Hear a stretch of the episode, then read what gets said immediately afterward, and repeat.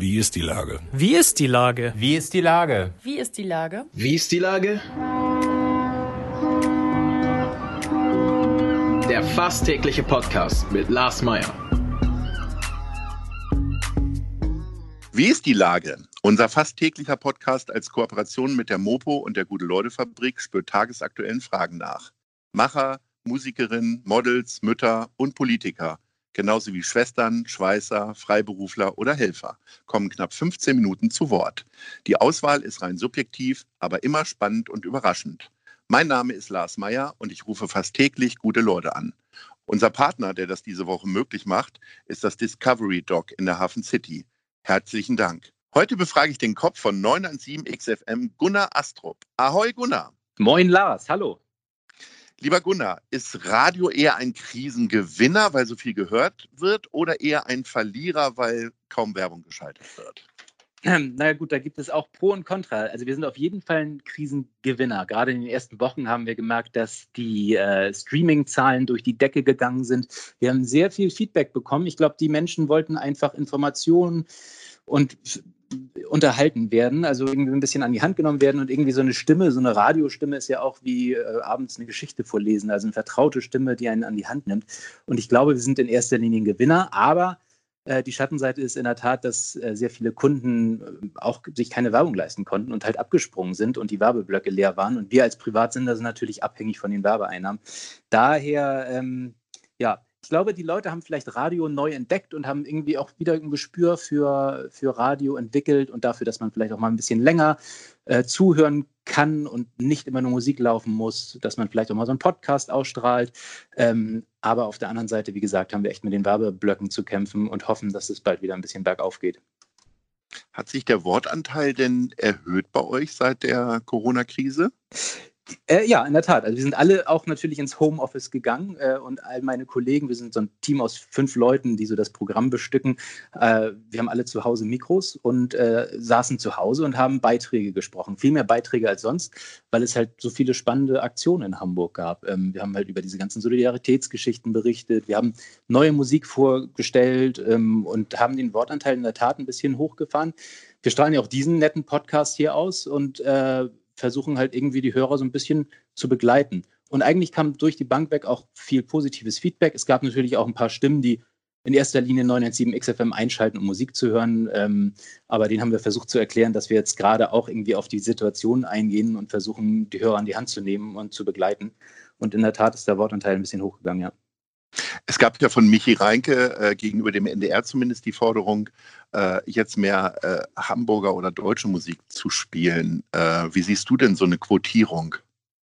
Ich finde das ja grundsätzlich ganz gut. Es gibt ja auch viel gute deutsche Musik, aber man sollte dann auch die gute deutsche Musik spielen. Wir spielen halt wirklich viel ähm, Hamburger Musik und auch, auch Musik aus Deutschland in unserem Programm. Deswegen mache ich mir da nie so große Gedanken. Wir achten ja bei unserem Programm auch sehr auf unser Bauchgefühl. Wir gucken nicht auf Marktforschung und äh, versuchen das zusammenzustellen, was irgendwie berührt und bewegt. Deswegen ähm, kann ich diese Forderung gut nachvollziehen und ich finde es auch wichtig, dass viel deutsche Musik gespielt wird. Ich hatte übrigens diese Diskussion mit Michi Reinke vor vielen Jahren auch mal auf äh, also äh, face to face quasi.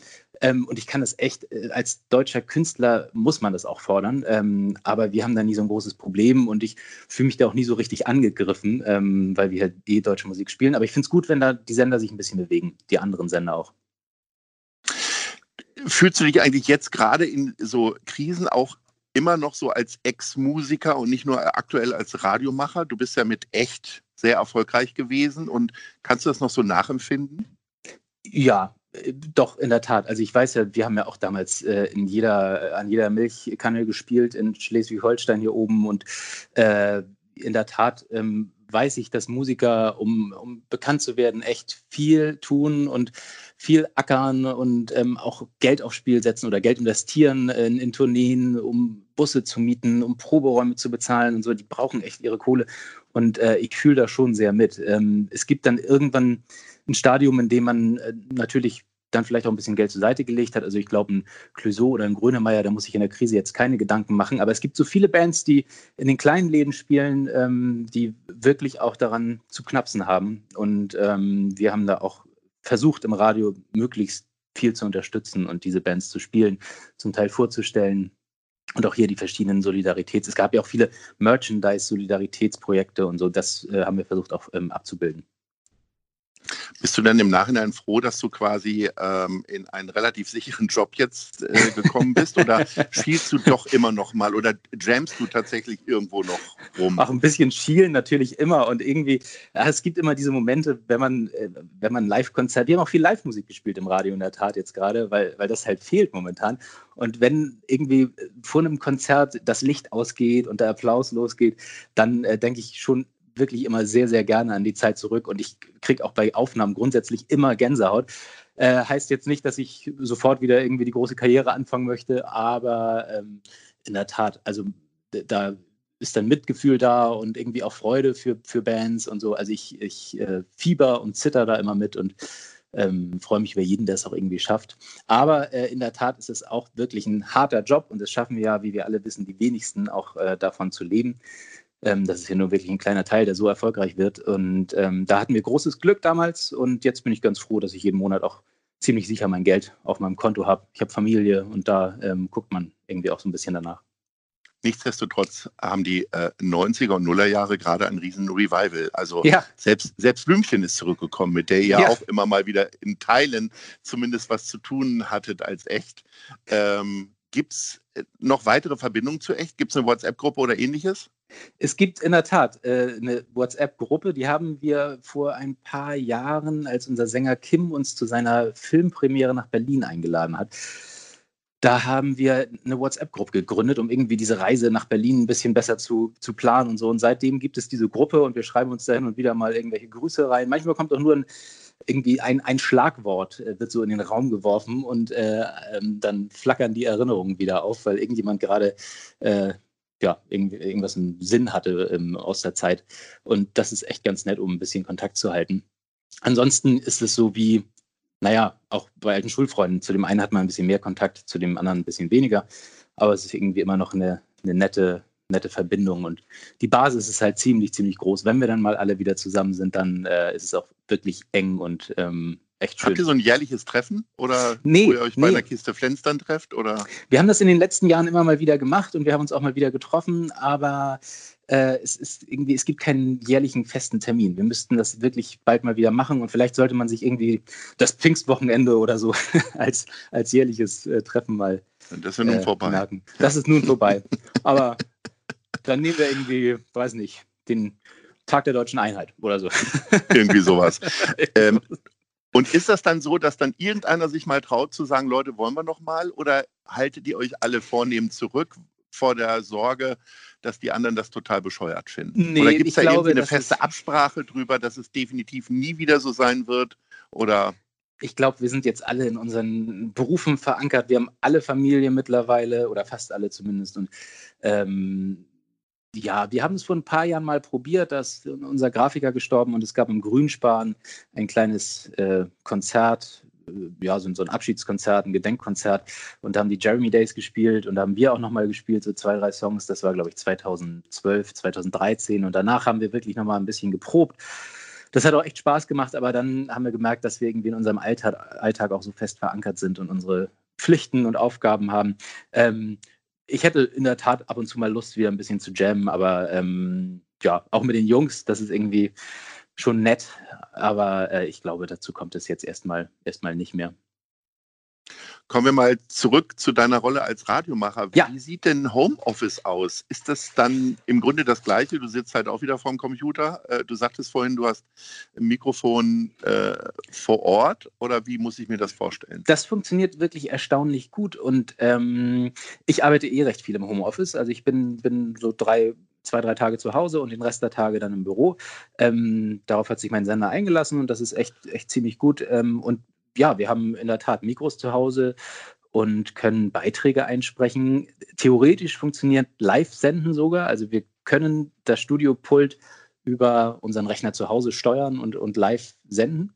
Ähm, also das kann man heutzutage alles machen. Und ich glaube, das ist auch echt was Positives an der Krise gewesen, dass irgendwie die Firmen so ein bisschen mehr Gespür entwickelt haben dafür, dass das alles ganz gut funktioniert und vielleicht auch ein bisschen offener werden und dass wir da vielleicht auch in Zukunft noch ein bisschen, bisschen mehr zu Hause arbeiten können. Und ja, das wird wahrscheinlich ein bisschen, bisschen lockerer gesehen. Dein Homeoffice findet ja in Flensburg statt, richtig? Oder bei genau. Flensburg? Ich wohne in Flensburg, ähm, in der Nähe von Flensburg und äh, genau, auf so einem kleinen Dorf. Und hier fahren manchmal die Trecker sogar vorbei. Die wissen dann gar nicht, was ich hier mache und dass hier Radio gemacht wird. und äh, genau, das funktioniert alles ziemlich gut. Da, Aber da wie hast du denn das Wochenende an der Küste jetzt erlebt? Äh, wahrscheinlich bei dir auf dem Dorf ist jetzt nicht wenig Tourismus, aber. Äh Nein, man hat schon gemerkt, wir sind äh, wirklich an der dänischen Grenze und äh, gut, die, die Grenzen sind jetzt ja noch nicht wirklich wieder offen, aber äh, das ist auch eine Urlaubsregion. Hier ist schon immer an den Wochenenden viel los, so an, an der Flensburger Förde. Und man merkt das einfach an den, den Autos, die dann irgendwie äh, zum Einkaufen fahren, an den Schlangen beim Bäcker zum Beispiel. Ähm, hier haben zum Teil auch die Supermärkte am Sonntag geöffnet, weil es dann so Kurbäder sind.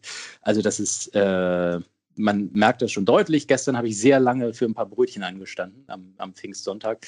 Aber ähm, ja, ich kann gut damit leben und ich finde es vor allem auch gut, dass der Tourismus wieder angekurbelt wird und dass das hier oben alles wieder losgeht. Das ist ja auch wichtig für die Region und ähm, weil hier wirklich auch viele Menschen davon leben. Problem ist natürlich, dass dann äh, das Maß manchen Leuten fehlt. Ich weiß nicht, ob du das Video aus Berlin gesehen hast, wo Leute auf dem Landwehrkanal äh, auf Schlauchbooten gefahren sind, als hätte es diese, diesen Virus nie gegeben. Und auch von der Ostseeküste, glaube ich, gab es dann auch Nachrichten, dass dann äh, einige Regionen gesperrt wurden. Wie siehst ja. du das denn? Wie kriegt man das irgendwie in den Griff? Finde ich auch äh, schwierig äh, und auch nachvollziehbar, dass einige Regionen gesperrt werden. Ich finde, da sollten sich vielleicht die, die Kurorte, die Bäder noch ähm, besser absprechen, weil viele, die an die Nordsee wollten, jetzt vielleicht an die Ostsee gekommen sind. Ähm, wenn jetzt alle gesagt hätten, wir machen dicht am Pfingsten für Tagestouristen, wäre es vielleicht sinnvoller gewesen. Ist natürlich gleichzeitig schwierig, äh, wenn die Leute zu Hause sitzen und nicht an, an die See fahren können. Ähm, ich finde, wir sollten alle noch ein bisschen vorsichtig sein und ähm, ich finde aber eigentlich haben das alle relativ gut gemanagt. Natürlich sind diese Bilder in Berlin erschreckend und das finde ich auch, geht dann zum Teil ein Stück zu weit, aber ich merke das hier auch zu Hause irgendwie. Meine Kinder fangen jetzt langsam an, wieder zur Schule zu gehen. Nächste Woche geht da, ich glaube, eingeschränkte Regelbetrieb dann in der, in der Grundschule wieder los und ähm, ich finde es gut, wenn alle ein bisschen vorsichtig sind. Gerade meine Kinder passen auch höllisch darauf auf, dass sie Abstand halten und so. Und ich habe so bei anderen Kindern auch gesehen, dass die wirklich sensibel dafür gewesen sind, was natürlich auf der einen Seite erschreckend ist, wenn sie anderen Menschen plötzlich nicht mehr zu nahe kommen mögen. Ähm, aber gleichzeitig funktioniert das, glaube ich, einigermaßen gut. Und ich finde es auch in Ordnung, dass es jetzt, dass wir jetzt so langsam wieder anfangen, ähm, bedacht da ein bisschen lockerer zu werden. Wie ist denn dein Blick von Flensburg aus auf Hamburg? Gibt es da Unterschiede? Naja, wir sind sehr, sehr froh. Wir waren sehr froh, dass wir hier äh, vor irgendwie vor zwei Jahren aufs Land gezogen sind und äh, einfach einen, Garten haben und ähm, die Zeit draußen verbringen konnten. Ähm, das ist in Hamburg bestimmt schwieriger. Ich fand es, ich bin ein paar Mal nach Hamburg gefahren, um zu arbeiten ähm, in Hamburg war in der Tat, glaube ich, immer ein bisschen mehr los als hier. Und ähm, aber ich fand auch, dass es in Hamburg relativ gut geklappt hat alles. Also dass in Hamburg auch die Abstandsregeln gut eingehalten wurden. Und ähm, aber ähm, mir taten schon einige Freunde leid, die auch äh, zum Teil dann mit Kindern und Familien da saßen und wirklich, naja, zum, eingesperrt waren in ihrer Wohnung, ähm, weil sie halt auch nicht rausgehen wollten. Einige sind ja auch ein bisschen empfindlicher vielleicht, die dann äh, wirklich gar nicht rausgehen und äh, die Parks und Spielplätze oder die Spielplätze hatten zumindest geschlossen. Das war schon echt eine schwierige Situation für viele, glaube ich. Lieber Gunnar, ähm, ich hoffe, dass ihr den Wortanteil irgendwann demnächst wieder runterschrauben könnt, viel gute Musik spielen könnt, weil wir alle irgendwie gut abgelenkt werden. Sehr das gut. waren erquickliche 15 Minuten. Ähm, und ich wünsche dir, dass du weiterhin so munter bleibst und ich optimistisch. Ich bedanke mich. Danke dir. Bis dann. Tschüss. Tschüss.